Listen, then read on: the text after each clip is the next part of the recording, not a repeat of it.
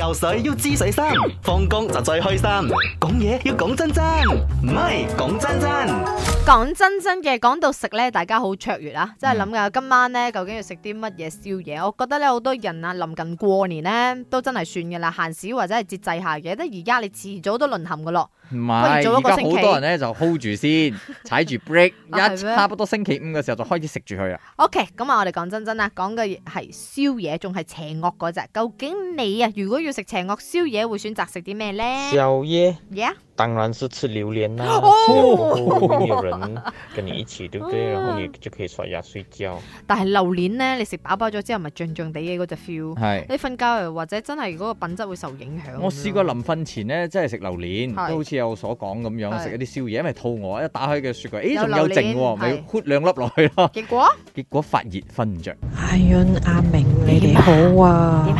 食宵夜最邪惡識食嘅話，梗係食燒雞翼啦！哦 燒雞翼我中意食，我哋一我同我老公一人會要食三對啦。三對真係六隻雞翼噶啦喎，六隻雞，全翼啊，定係有時雞中翼同埋雞尖嘅啫嘛，尖唔係啊，但係雞翼咧睇你咯。如果睇戲咁，我黏下黏下，唔係叫你一次過食咧，又 O K 嘅。你但 loot 嗰個骨嘅時候咧，我特知，別好但係味。我嗰度咧賣少見少，真係冇乜燒雞翼檔，以前好多噶嘛。哦，呢啲咧又係嗰啲檔口仔嗰啲啦，係啦。係阿明、阿潤，你哋好啊！啊你好！啊，我覺得最邪惡嘅宵夜就係韓國拉麵，啊再加黐雞翅線，再加打芝粒蛋落去，真係正到哦誒痹啊！你你知有個網紅食法嘅麼？個韓國拉麵，點樣即食係？你攞嗰個啊粉啊，嗰個調味粉咧就係擺喺個煲嗰度先，係，然之後咧你煮霎嗰個麵，嗯你個煲裏邊咧就加蒜蓉，